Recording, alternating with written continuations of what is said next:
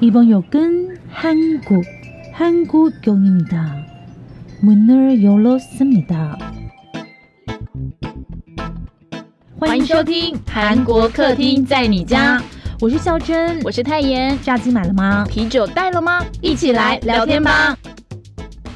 欢迎收听韩国客厅在你家，我是孝珍，我是泰妍。今天是二零二三年十月二十三号星期一的新闻小读报。 呃，我们两个都有点累，所以直接来新闻小读报吧。OK。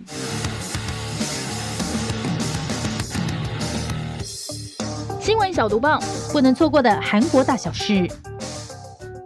我的大叔李善均涉毒，巫女三年前预言。这个消息到底有多少人吓到呢？我周边连男生的友人他们也吓坏，你应该也是吧？是我，而且我的男生友人还跟我说：“靠，我不敢相信！你看多男生用语啊！”韩国演艺圈呢，继这个影帝刘亚仁爆出吸毒之后呢，啊，先前又传出有一个 L 姓的大咖男星哦，他就是涉嫌涉，应该说是涉入吸毒案。然后就是被调查中嘛，然后那个时候所有的线索，最近就是大家才猜出来说啊，这个人就是演出电影《寄生上流》的李善均啊，就是我的大叔李善均。我真的觉得我看到这个消息，我那一天早上我是早上，我还不是前一天哦，因为他爆出来是前一天晚上嘛，然后早上看到这个消息跳出来，我马上 send 给泰妍，因为我真的整个吓到他的人设就。I can believe it。然后呢，他的经纪公司呢，在隔了一天之后呢，就发声说，哎，他们会诚实接受调查，而且还说，这个李善均呢，他是有受到，就是有一个人拿毒品这个事情来威胁他，然后他们还有付出赎金嘛。但是我觉得经纪公司发的这篇声明，有一个地方也是要提醒大家注意的，就是他其实整篇文章没有说李善均他是不是吸毒。现在只是有一些韩媒上面就是会写说啊，因为就是警察流出来很多消息，然后好像已经就是有掌握他吸毒的证据，但是这些都是未经警方证实，然后经纪公司也没有承认，所以我觉得在就是这一个新闻上面的时候，我还是会用他就是涉入毒品案，但是我不会说就是嫌犯，或者是他真的吸毒了，因为因为我今天来的路上我就一直在想。你不会觉得就是很喜欢一个艺人的时候，你就会希望说他会告诉你说他为什么要这么做。可是雅人也没有告诉我们。雅人，我 我有跟泰妍说，我不知道为什么雅人我不意外，一点都不意外。就是，就 even 连何振宇那时候打针的时候，我都不太意外。但是李善均真的，我真的是，我真的是，我今天大家讲一百遍吧。然后呢，这个经纪公司还有说，就是，嗯，其中有一位嫌犯哦，就是跟李善均勒索三亿韩币，但是有一些地方也是写两亿，总之也就是一笔很大的钱。然后这一点也经过警方证实了，就是说李善均确实有给对方。一笔非常非常大的勒索的钱，他被勒索嘛？那目前呢，经纪公司说呢，因为李善均的身心都受到影响，我想也是，拜托，如果是。一般人早就顶不住了嘛，那就是希望大家不要散播不实谣言啦。那有韩国媒体也报道呢，啊，这个东西我真的是不知道，我只是照念啊。李善均呢，从今年一月开始呢，跟一些就是富二代啦，还有练习生啊，跟朋友啊吸食大麻。就是之前有一个南洋乳业的创办人外孙女，那同时也是朴有天的前未婚妻的黄河娜，还有这个 TOP 的旧爱韩瑞熙都在里面哦。那因为呢，就是李善均本人他的形象很好，然后他又是公众人物，然后。片约又不断嘛，就被其中的一些不法分子呢，就是觉得可以拿这个事情来威胁他。我在看这个新闻的时候呢，就发现说，你搜韩网啊，就是搜伊松滚，就是李善均的时候，除了出来就是，哎，他真的就是有涉入毒品案这个新闻，很多人在流传以外，另外一个新闻就是，其实，在三年前呢，有一个 YouTube 频道，他们那个时候呢，就找了一个神婆，在京畿道的神婆，然后就是啊，我要叫巫女啊，就是。找一个在经济道巫女呢，然后来算这个《寄生上流》的导演跟演员宋康昊。我记得看有看到宋康昊，对对对对对对对对，因为那时候《寄生上流》很红嘛。然后结果这个巫女就是算到李善均的时候呢，我就跟代言说，我觉得真的太毛了，因为他算算到李善均的时候就说，哎，这位应该不会做那些事情嘛。然后制作人就说，那你说的是毒品吗？然后这个巫女就点点头。然后制作人说，哎，真的我也不太清楚哎，因为谁会知道就是。是什么原因？我跟李善君又不熟，我怎么会知道他到底有没有做这件事情啊？然后这时候巫女就说呢，就是李善君要走到今天这一步，就是非常非常的不容易，可是他却可能在一天之内就完全毁掉这件事情。而且我觉得最妙的是，你们如果有看我们。就是我们之前有做巫女的那一集嘛，巫女那本书的那一集嘛，她其实是会听到声音的。就是有两种巫女，一种是靠自己学习，然后另外一种是她可能就是附身啊或者什么。然后这一位巫女呢，她就说她真的不知道，就是她只是照她看到的东西说出来，就是她看到注射头，看到被手铐铐上，然后看到说，哎，叫她要小心十月，现在就是十月。然后她还说，就是呃。可能就是给他神谕的那个老奶奶，就是可能附身或者什么的那位老奶奶，一直在旁边，就是很生气的责备李善君，然后就叫他就是要早一点想清楚，因为有些事情不是说他回过头想要改的就可以，然后就等于说那个老奶奶就是有一点一直在念李善君，说你怎么会这样这样这样的这种这种事情，巫女就说。哇，他这么生气，我我是第一次看到，我真的只是就是把他就是看到的东西念出来而已。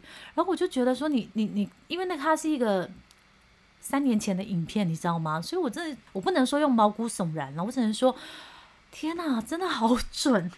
然后后来，现在大家不关心的是李善君后续的发展，是关心说巫女到底在哪里？对对对。然后呢，就大家都想要去找这个巫女。然后这个制作单位就说，其实他们去年的时候呢，就是有点想说要再去找这个巫女来的时候，然后才知道说，她其实在两年前的时候，已经因为就是一些呃身体啊或心灵上的问题，然后就是反正她已经走了啦。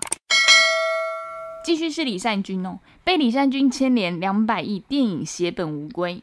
之前我们才在说哈，就是在读报里面说许光汉要进军韩国拍片了嘛，而且是跟大咖李善均。其实那时候我真的是蛮看好的，因为我觉得就是李善均这个演员真的非常不错。可是现在没想到，呃，这部片怎么办？怎么继续下去嘞？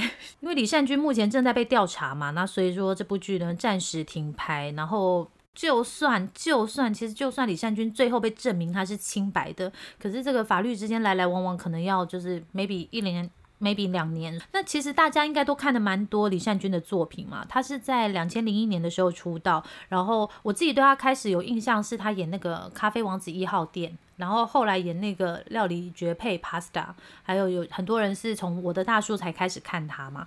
然后我就一直非常喜欢他的嗓音。然后之前他有演一个什么《我的甜蜜城市首尔》啦，对那部戏我也非常非常的喜欢。然后再加上他又是一个爸爸。然后就是你不觉得每次看到他就是有一个非常温暖的感觉吗？然后没想到这样子的人居然卷入毒品案，他真的整个形象就毁了耶。虽然目前呢，就像刚刚说的嘛，韩国警方没有公布说李善均他是不是真的有吸毒，但是呢，目前广告商已经开始跟他切割了。然后他接下来有四部作品，看来应该也是拍不成了吧？其中一部电影呢是跟朱智勋一起演的，然后他们今年呢也有去参加坎城影展。这部电影叫做。逃脱 Project 沉默，然后这部戏我觉得他真的是蛮惨的，因为他砸了好像快两百亿韩元呢，非常非常多钱哦。那你想想看哦，这部戏里面你们知道大部分的就是主人公就是李善均，所以你根本就是不可能说把他 戏份剪掉。对，那你戏份剪掉可能两两小时，对两两百亿元要怎么办呢？而且我印象非常深刻，五月的时候，李善均就是带两部作品去坎城影展嘛，然后他那个时候呢，还带他很想出国的老婆田慧珍一起去，因为田慧珍就是有一次在那个节目上喊说，为什么他去坎城坎城都不带我？对，然后我就觉得看他们一起去，然后还有他两个小孩也一起去，就觉得很温暖，所以我真的，我真的就很这样觉得就是银城带了我，对，带了你，然后帝勋带了我去，对对对对对，而且除了我刚刚说的这些是戏剧嘛，然后还有就是广告商也跟他切割嘛，因为像。韩国的这个电信公司 SK Telecom 呢，SK 呢，他就是有推出一个就是教育影片啊，然后是找他跟他太太一起代言。那目前已经就是呃，这个影片就是无限期就是停播。对，我们来分析一下李善均未来会怎么样哦。如果他在这个调查阶段呢就揭开嫌疑的话，那刚刚说的这些作品呢都可能可以正常上映，但只是说票房应该不怎么理想，因为。你已经卷进去了嘛？就算你后来是清白的，还是会很多人觉得不想听你了，不相信或是什么之类的。但是呢，因为呢，李善均呢被这个毒品供应商威胁，然后就是拿几亿元给那些威胁他的人嘛，所以刚刚说到那个可能性，可能真的非常的小。因为他如果没有做这些事情的话，为什么要给这些钱呢？我刚刚是，我现在是有那种就是抿嘴感觉吗？你有那种那个李组长，那让我们继续看，李组长眉头一皱。对，所以说。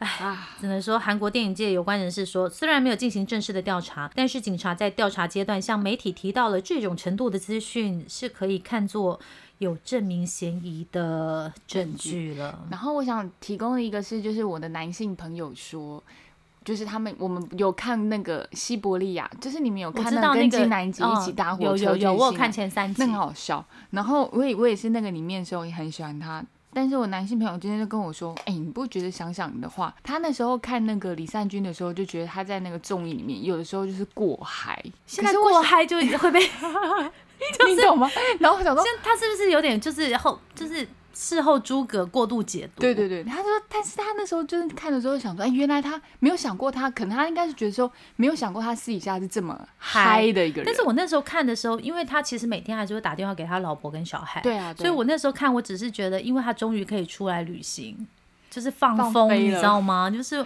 跟一群哥对们，因为那个我也有看过，我不觉得很就像如果我们今天是一群女生去，我们也会玩的很 k 笑，对，就是、嗯、他他 他现在是有点过度解读啊。但是他很喜欢他，我我真的很希望，当然我不是要求善君嘛，但是我就是因为我们都很喜欢你嘛，所以说 善君。听得到告白是不是听得到你？其实，其实我真的蛮想听听他到底为什么，是他人生遇到什么困难吗？嗯那如果人生不是有什么困难的话，那为什么会想这样呢？因为他现在传出来是大麻嘛，你们知道，就是大麻跟那些就是海洛因或是什么那个 level 吸毒还是不好的，但是就是那个程度还是有差别。我刚刚是有帮他讲话吗？没有 就像雅人那一次，我是不是也帮雅人讲话？雅人，我们就一点都不意外啊。，对，但是我还是有帮雅人讲话吧。就是他是为了作品吧，很明显，就是 他可以马上可以关联到，就是他为什么做这件事情。可是李善均就是他不用那个，他演技也一样很好啊。也不是说雅，哎、你们家越描越黑，对，算了然大中国报复，韩国起诉协助台湾潜舰的韩商。哇，这条新闻真的很大，我那时候看到我吓一跳、哎，对。这边听起来有点不知道在讲什么，没关系，我们就从源头开始讲起，大家应该会比较听得懂。台湾四面环海，所以台湾是一个海洋国家。靠腰 在讲什么？对啊，所以我们在军事方面，其实不管是陆军、空军之外，我们海战就是非常重要，所以我们需要很强大的舰艇来作为作战或是防御用。可是呢，我们大部分都是跟其他国家买武器嘛，我们没有自己打造的，所以其实啊，很多总统就说啊，我们一定要造出我们所谓的国造舰艇，就是我们自己国家自己打造，从零到一开始有的。那目前呢，我们就是也打造了属于自己台湾的舰艇哦。其实，在上个月的时候就已经有命名跟下海了，这件事情其实蛮大的，在高雄那边。那这件事情呢，其实要做国造舰艇并不是这么的容易哦。那所以我们就要借助一些可能有这样子相关经验技术的国家。目前有七个国家对台湾伸出了援手，像是美国啦、日本啊，还有包括韩国。然后呢，可是这件事情很不容易哦，因为你要想，我们就是要防卫自己，其实很对面有个很大的对手，那他当然不会希望他。附近的国家有强大的武力嘛，对不对？因为这样就不知道会干什么事情。好，所以对于我们要做国造舰艇这件事情，他们可能就想要来做一些些阻挠的。那台湾就必须要很低调进行，我们就要可能要自己私底下去找各个国家可能比较厉害的厂商来提供相关的各个的零件。但是这种事情如果只要泄露风声的话，中国就会知道啊，哦，原来你是去找 A 国家的 B 厂商代工，或是做什么事情，那他可能就会从中做一些外交或是经济的手段，去让对方不要来提供我们原物料等等的。好，那这件事情呢，根据路透社的独家报道了，韩国的海洋科技公司有一间叫做技高策略的，他就因为了参与我们的国造舰艇计划，在二零二一年的时候就遭到检方的起诉。那韩国政府其实现在也蛮担心的，就是说如果我们这样子协助我们。他们协助我们打造新型的舰艇的话，会被中国报复。为什么？大家还记得二零一六年的那个萨德的反飞弹系统的经济制裁吗？那个时候就是南韩啊，为了要防止遭到北韩的弹道飞弹的射击，所以他们接受了美国萨德反飞弹防御系统的部署。然后由于这个雷达呢，它侦测半径啊，其实是可以到中国的境内的，所以中国非常不开心，所以就对韩国展开了全面的经济制裁。那时候其实都大家都知道嘛，抵制韩货啦，还有下了所谓的禁韩令。那时候很多韩团都不能去嘛，那当然我们就是很开心，是因为韩团就过来我们这边了。所以那时候相信大家那一年听了不少的演唱会。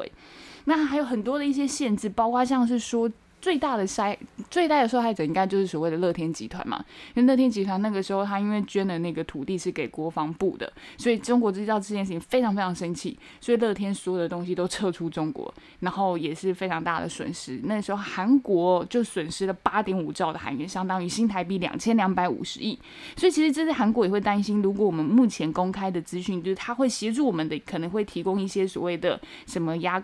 力压力壳的焊接技术啊，或者是鱼雷管制造的相关零件跟技术协助等等，都是非常重要的关键技术。如果可能被中国知道的话，韩国有可能又会因为再次协助台湾制造舰艇的这件事情，可能会惹他们不开心。但是目前看起来是整体还好啦，因为我们的已经有宣布，我们第一艘已经做出来了嘛。其实我觉得看到这个新闻的时候，我自己非常非常的意外，因为呢，如果大家有听我们去年的新闻小读报的话，去年你看我们就是随时 追踪我们的资料库哦。对，你知道到去年年底的时候啊，韩国就是武器出口已经突破一百亿美元，就是军售到外面其实是它其中一个重要的。就是收入来源，而且它也不是就是半导体晶片或是什么，所以在这个领域居然有厂商会被起诉，真的真的非常非常的奇怪。因为目前包括东欧、东南亚还有中东地区都是韩国主要的武器出口国嘛，那他们主要提供的可能是就是呃就是提供你武器或者是联合生产，就是一起生产嘛。那所以说这可能是他们的国策，但是没想到来到台湾，哎，你如果就是他他他名单里面可能有一些呃不行哦，我好害怕被。被报复啊，或者是什么，你不可以帮帮忙一些国家。然后我就觉得说，哎啊，不是我，我刚刚说什么？没没没有，什么都没有。对，然后我就听到空气中有人说，就是你知道，就是他们不是说，就是有人不是说，我们自己要先 hold 住多久，然后才会有帮助我们的人来，至少要等到帮助我们的人来嘛。啊，都没有武器啊，是要怎么 hold？没有没有人啊，我们就炸合一、合二、三、合四就好啦，自爆。对。就是 好可怕哦！就是大家文明一起，就是往后倒退嘛。因为就是台积电也炸掉了，只有我们会倒退。没关系，大家都去找三星拿那个二纳米啊，良率只有一半，好不好？生气，生气耶！涉嫌操纵股价买 S Man 卡靠掌柜被拘留。掌柜，这是上礼拜韩国的头条新闻哦。操纵股价真的是非常严重的事情哦，特别是在这个自由市场里面，你可能会导致一堆就是婆婆妈妈或者是哥哥姐姐、弟弟妹妹，然后大叔啊、兄弟姐妹什么投资人血本无归哦。这个事情其实是卡卡奥跟 Hype 在三月的时候，他们那时候不是都很想买那个 SM 娱乐吗？这件事情的后续，因为后来就是 Hype 跟这个卡卡奥达成协议，两边就是不再让。P K 对 P K 收购股票这样就是让卡卡奥买去嘛，但没想到呢之后就爆出来说啊卡卡奥的一些高层呢，他们涉嫌违反就是类似台湾公平交易法的东西呢，就是操纵 S M 的股价来对付竞争对手 Hype，然后其中呢卡卡奥的总管代表裴在贤哦，他就被这个首尔南部地方法院发布了拘捕令，他不是去调查而已哦，他是被拘留哦，因为法院就觉得说他可能会把相关的文件什么销毁。那这个事情呢是怎么样呢？这根据这个特别司法警察他们说，哈，刚刚说到这个裴代表呢，他涉嫌在今年二月份的时候呢，以妨碍这个 Hive 要收购 SM 经营权为目的呢，把那个时候呢，他就投资了两千四百多亿元去抬高 SM 的股价，这样让想买 SM 的 Hive 呢，他就买不到。可能他原来的银弹，那时候我们，你记不记得我们在 SM 那集有说，看谁银弹够厚，因为你现在股价，你可能原本是只准备一百万就可以买，但是不断的炒之后，你可能要两百万。万才可以买，所以这个东西呢就开始被调查了。其实呢，早在今年八月的时候，卡卡奥的创办人金范书呢也曾经因为涉嫌操控 SM 股价被扣押调查哦。好，而且除了这件事情之外呢，还有另外一家韩国公司永丰造纸，我觉得它也非常非常的夸张，因为它的股价在暴涨近九倍之后暴跌，然后在涉嫌操纵股价的其中四个人呢也被申请了拘捕令哦。永丰造纸呢那个时候就说他要去搞电池啊啊。因为电池现在很重要啊，那个电动车啊，电动车的那种电池。所以他在今年年初的时候，他那个股价是五千八百韩元哦，他没想到呢，就涨涨涨涨涨涨到上个月呢，涨到超过五万韩元呢。这这这这个真是，然后呢，持有这个公司百分之四十五股份的大洋金属呢，也在同一天暴跌近百分之三十，是三成。你想想看，有些人呢，他可能就是你刚刚说的，我刚刚说嘛，他涨到五万韩元了嘛，那万一他在四万多的时候进去买，他以为还会再涨，结果没想到就隔两天整个狂跌一半，他。这到底要怎么办啊？所以现在就是大家就在抢说，这后面是有人在操控的，所以就拘捕了这些人。我觉得韩国今年发生蛮多类似的事情，因为今年四月的时候也有一个非常非常大的 H 投资咨询代表罗德渊主导的 SG 证券引发的这个股价暴跌的事情哦。因为现在就是我之前有在读报跟大家讲嘛，就是在韩国很多人就是比较羡慕那种会投股资、会炒股的人，就是同事之间，嗯嗯所以大家都觉得说，哎，我只要去投资，好，我会做投资，我投资投资的好的话，其实我比赚的比本业还多。对。对对对对，所以其实台湾也很多都这样啊，你旁边的同事可能赚的在股票上赚的钱，一个月比他自己薪水拿的多哎、真的啊，我真的觉得，你看那个时候，如果我们二十几块买伟创的话，在上一波我们就赚到啦。零零五零啊，零零八七八，然后零零五六的话，今年的表现也非常不错。一张如果你在二十五块的时候买的话，一张也是赚一万块啊。还有一些比较低价的股票，像是系统有没有？它在十四块的时候，如果你购入的话，现在也是四十八块五十啊。你们现在听的频道没有错，我们真的分是析师不，是我们这怎么可以聊哎、我们是西施。不是我们什么都可以聊哎、对，我想说这样下来包多少只啊？到时候有危险怎么办？投资理财有风险，请小心服用。今年还能去梨泰院过万圣节吗？哎，大家不要以为这是个问题，这是一条毒报。对，好了，因为其实下周啊，哦，十月三十一号星期二就是万圣节了。不过大家应该都还记得去年的那个梨泰院踩踏事件嘛？那时候热闹的梨泰院一度变成了人间炼狱啊，一百五十多人死亡哦。那这个事故发生之后呢，韩国政府就宣布从十月三十号到十一月五号是国家的哀悼期。哎，但是节日嘛，还是有很多人想要体验一下。我相信应该还是很多人会在那个时候，甚至是国外旅客都会想要再去朝圣一下的。虽然也知道这件事情发生地就是在那个地方梨泰院，所以啊，他就是掀起了网友们的热烈讨论哦。这就有篇贴文就说：“哎，今年到底应不应该再去梨泰院玩呢？你觉得呢？”我不会，我也不会，因为我本来就没在过万圣节。不是我。一方面是本来就没有在过万圣节，可是如果今天像我也很喜欢跨年嘛，嗯。然后如果是跨年发生这个事情，我真的我我没有办法再去，不是因为说我怕怎么样，而是我觉得我会触景伤情，嗯，就是到那里就是会觉得有点而且不是隔很久，就在隔年而已，对对对对就是太近了。对啊，那当然呢，有反对人就觉得说，哎，难道全韩国就只有梨泰院，你没有地方可以去了吗？还没有别的地方可以去过万圣节了吗？那为什么一定要去到梨泰院呢？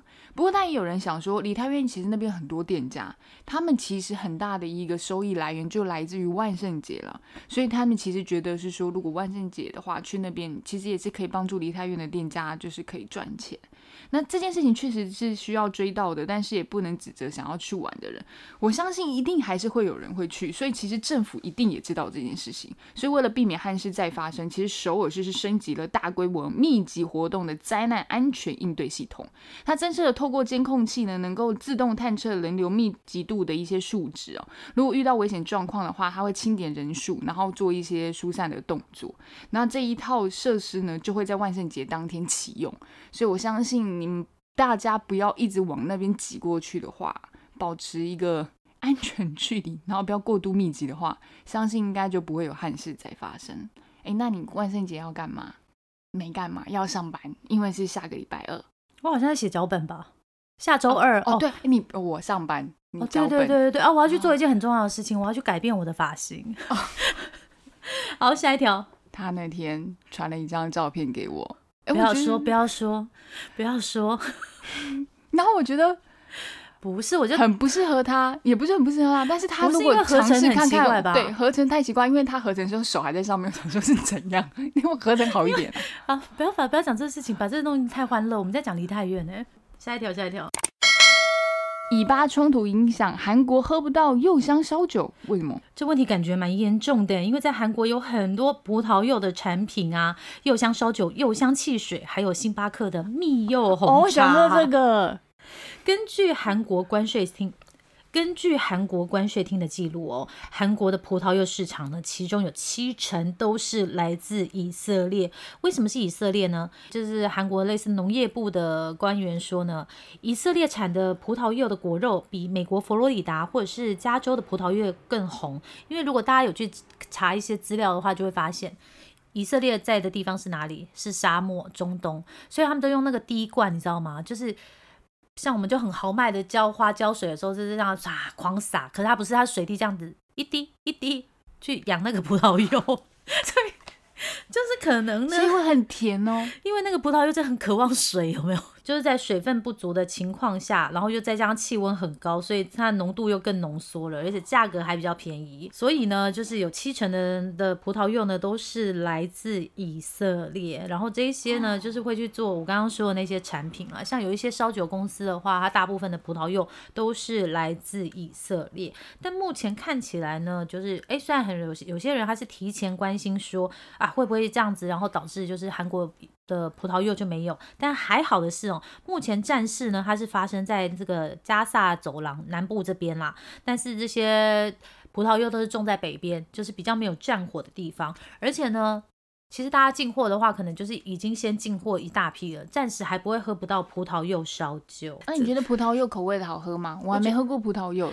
我不知道，因为我烧酒都喝原味，我不喜欢喝那种 就是有加料什么水蜜桃啦、葡萄啦，觉得那个太软弱了。那不是挑酒，不是，我觉得那个太软弱。但我很喜欢喝那个蜜柚红茶。对，我们两个都很喜欢喝蜜柚红茶。喜汗真木要小心，欧洲臭虫也来韩国。Everybody，臭虫是什么呢？我查了一下，有人也叫它床虱哦。虱子是跳蚤的朋友吗？对。是，就是会在狗狗上面那种狮子，嗯，不是 lion。那首先传出臭虫危机，就是快要灭城的地方是哪里呢？法国巴黎，听起来有点荒谬，可是呢，非常写实的是呢，根据往年的资料，在法国每十户人家就有一户会被臭虫侵害，然后再加上巴黎要举办奥运了，如果到处都有这个臭虫的话，这些观光客、居民还有运动员要怎么办呢？就是可能本来可以跑第一名的，结果因为有臭虫。我觉得这个真的蛮夸张的。然后这个臭虫不只是就是在欧洲发生嘛，然后就前阵子呢，在大邱的启明大学新盖好的宿舍哦，居然发生有一个学生被臭虫咬伤，哎，然后非常非常的可怕，因为你们知道臭虫咬的伤口是会像之前太炎那个脚红豆冰那样子，它就是肿成一块这样子。然后这个学生呢，他是从脚然后一路都长到脸部，哎。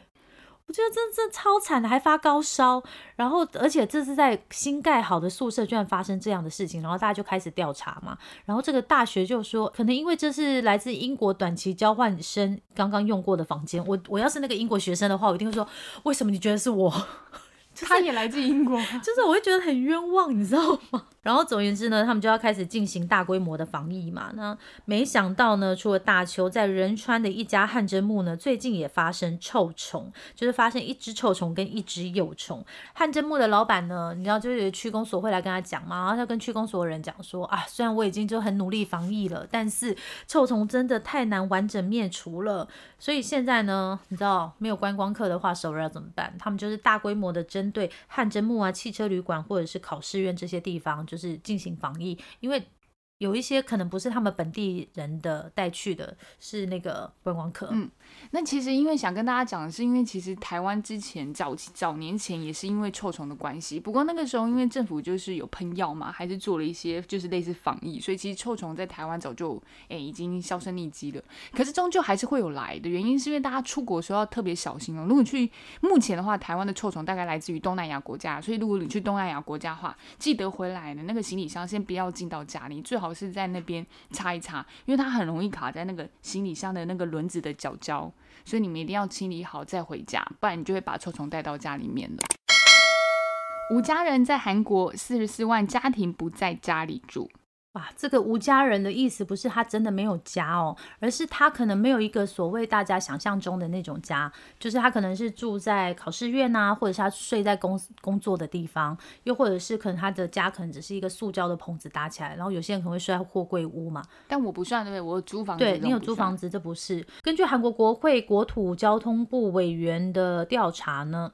去年啊，全韩国呢，这个住在一个就是环境脆弱的家庭总数呢，是是四十四万多户哦，比五年前增加了七万多户。我觉得这个真的蛮严重，因为这些人要住在这些地方呢，我觉得最大的一个原因是因为他们没有办法拿出更好的租金来租房。光是在首尔呢，就有十三万多户呢是住在考试院或者是像考试比考试院好一点点的地方啦。那占总数的百分之六十哦。那这些地方的人呢，他可能是你知道有一些地方不是都根。都跟原来的那些就是用可以用比较便宜租金租房子的那些人就会被赶出来嘛。可是赶出来之后呢，他可能就没有再有那么多的钱可以去租房子。像有一年去年吧，我们是不是做过那个首尔淹水的事情？然后那时候就说要整治那个地下半地下的房子嘛。然后可是有一些人也说啊，你现在把这些人从半地下赶出来，他们哪有那么多的钱可以再去找房子？嗯，对，所以这个也会是一个就是蛮大的问题哦，在首尔。韩国继承者们翻倍暴增，去年继承金额破兆，哇塞，真的是好想要找有钱的人很有钱，穷的人好穷。我觉得 M 型这件事情，那个 M 的尖尖跟滴滴的那个地方哦，真的越来越明显。那根据呢亚洲日报报道说，韩国共同民主党议员在金城元指出，从国税厅收到了一个就是确定缴纳继承税的现状资料显示说，去年继承超过一百亿韩元哦，相当于二点六亿台币的继承的人数就有。三百三十八人哦，比起二零一八年的一百八十五人，增加了百分之八十二点七，等于说在四年之间几乎是翻倍飙增哦。好，这是继承一百哦，如果继承五百亿，就大概是十三亿台币哦。的继承人有二十六个人呢，然后是四年前增加了。有名单吗？我们可以认识一下吗？我也很想。不然我们去跟先跟议员认识一下，那个金议员先认识一下。好，还有继承超过百亿的哦，就是这些继承者们呢，大概去年继承的财产金额是直逼三十九兆韩元哦，然后总共征收继承税哦，就是大概有十六点五兆韩元，等于是这些人呢，从他们身上就征收的税就有四千两百九十三点三亿台币。天呐，那这个原因是因为随着韩国的房地产、还有土地、还有股票这些无形资产的升值哦，提高了继承财产的规模呢。那去年韩国全体继承税征的这种对象哦，总计资产金额大概是六十二点七兆韩元哦，也是比二零一八年的十五点一兆韩元增加了百分之三百多。下一条新闻的人，他不用继承，他自己就是很有钱了。李孝利说要再拍广告，然后有超过一百多家厂商都说：“孝利姐，快点来跟我合作啊！”要是他，谁不抢啊？妈呀，这已经就是没有在荧幕上这么的活跃的人，竟然说他想要拍广告，那是因为咱们天后李孝利之前在个人 IG 上喊话广告主们说：“我想要再次拍广告。”暌违十一年的这种大动作付出哦，直接就吸引了大批的广告主，就然后纷纷在他留言区。说，哎，我要，我要，我要这样子，然后留言数还破了三万呢，证明他出道多年，虽然现在在荧幕上面没有像他刚开始这么活跃，但是他这种超狂的人气一直没有减低哦。那李孝利参加节目的时候，还有自曝说，他就做了这件事情，说他自己想拍广告之后，竟然就来了一百个邀约，一百个。那目前呢，李孝利已经和 Lotte On 签署了广告约，然后他也被选为运动品牌 Reebok 的代言人，证明他的超狂人气。事实上，曾经他在两千年的时候，他就非常非常多广告啊，手机的化妆品、牛仔裤什么什么的都可以看到他代言。二零一二年的时候，他就宣布中断商业性的广告嘛，然后开始投入了一些比较公益，像是流浪国，还有就是一些动保的一些事情。但是呢，这一次七年，这一年呢，他又说他想要拍广告，难怪大家就会想要争相跑找他拍广告。你最想看他拍什么广告？烧酒。最后一条新闻推荐给大家，秀智的新片《我的女神室友斗娜》真的很好看，我才看第一集而已。对，哎，大家可以点开看，勇敢点开看，因为它是一口气感谢 Netflix。我真的很想说，秀智在里面真的好漂亮啊！哎，你以后就走秀智路线好了，以后我叫你秀智，不要再叫你太严了。你已经叫三年了，他们也习惯了。你现在要换人设有点困难。秀智在里面真的好漂亮，对，当初怎么没有选秀智哈？对啊，对啊，因为不好意思吧？对啦。哎，那叫我对不起太妍呢？什么什么东西呀？不是因为秀智的脸，她就是真的是，就是呃，太妍是邻家女孩，可是秀智的脸就是真的，她真的超立体的哦。对对，这样这样没有得罪谁吧？没有没有没有，而且就是看了这部片就觉得天呐，Miss A 的秀智 come back，yes yes，我的室友的啊。我的女神室友斗娜在演什么？好，我的女神室友斗娜呢是由秀智跟梁世宗主演，然后她是由《爱的迫降》导演李正孝执导哦，然后呢一口气可以看完，所以大家可以勇敢点开了。它其实改编自韩国人气的网络漫画《爱上姐姐的理由》，所以应该就知道她是个姐弟恋喽。所以他们会谈恋爱喽？呃 Oh my god！我觉得我不确定啊，哎，你不能这样报啊。不是因为我才看第一集而已，我不知道。对，因为我希望他们不要谈恋爱，这样子会比较创新。哦，就哎、你以为男女主角会谈恋爱？哎、就没有哦。你这根本就想要拆散别人吧？你真是的。好，来讲一下，他是说《平凡的男大生》就是李元俊哦，就是那个梁世宗主演的。他在合租房遇上了隐退的 K-pop 偶像李斗娜，也就是秀智。然后结果，就算双方承诺我们不会谈恋爱，可是我们又却又情不自禁性的废话。你今天旁边助理立勋，你最好不会被他吸引啊。我跟你讲，就是这种戏太多，我们才会幻想有一天我们会跟谁交往。哦，就是就是对呀、这哎，拜托导演不要再拍这种戏了，真《爱的迫降》一出就可以了，不要再真的真的真的，哦你就是多拍一点我的大叔啊这种东西，或者是拿来黑帮隐形啊。对对对，那这一次其实这部的看点呢，当然除了秀智，就是真的是重现 Miss A 的那种时期，重新看到他在舞台上唱跳。对，Goodbye Baby Goodbye 是这个吗？哎，我现在第一首歌想到不是，而且我跟你讲，因为我只想说，呃，今天要来录音之前，我就想说我在吃面嘛，嗯。然后吃的时候，我想说我先点开看十分钟，哎，叼住哎、按面就吃了一个小时，没有啦，就是后来就把它下载放在车上看，因为我今天要来找太妍录音嘛，然后我就发现说，哎、秀智演技真的进步好多，她现在没有那种就是一开始那种就是很深深色色的感觉。没有建筑学概念，看建筑学概我觉得建筑学概论，对我我觉得他建筑学概论的时候，我还蛮喜欢他的演技的。是他后来接一些偶偶像剧，我觉得或者是韩或者是韩剧的时候对他现在演技是比较有层次的那种、哎，还是因为他演了安娜，因为他演自己啦，哦。啊，就会很很好演啊，哦对不对？对。就是本业回归演出嘛，好。好。然后呢，其实秀智她这次就有说，因为她在里面也是亲自开麦唱跳哦，导演厉害，说一次就过没有 NG 呢，绘画那 idol 生涯已经几年了，哎对不对？好，可是她其实也有说，在演出斗娜这个角色的时候，她其实有想起她的偶像时期，诶，回头看说，哦，那个时候真的很辛苦，那也有否定过自己啊，那也有笑着度过的时候，所以我们最终就是来看一下他们两个到底会不会在一起。哎，他在开赌盘。对，而且我觉得这部戏，我现在看第一集我蛮喜欢的，搞不好我们最后就是会把这部戏拿出来讲。嗯而且我一直因为他叫斗娜嘛，我一直我的女斗内生室友斗内。好了，今天新闻的小读报就到这里了，安妮哦。拜拜。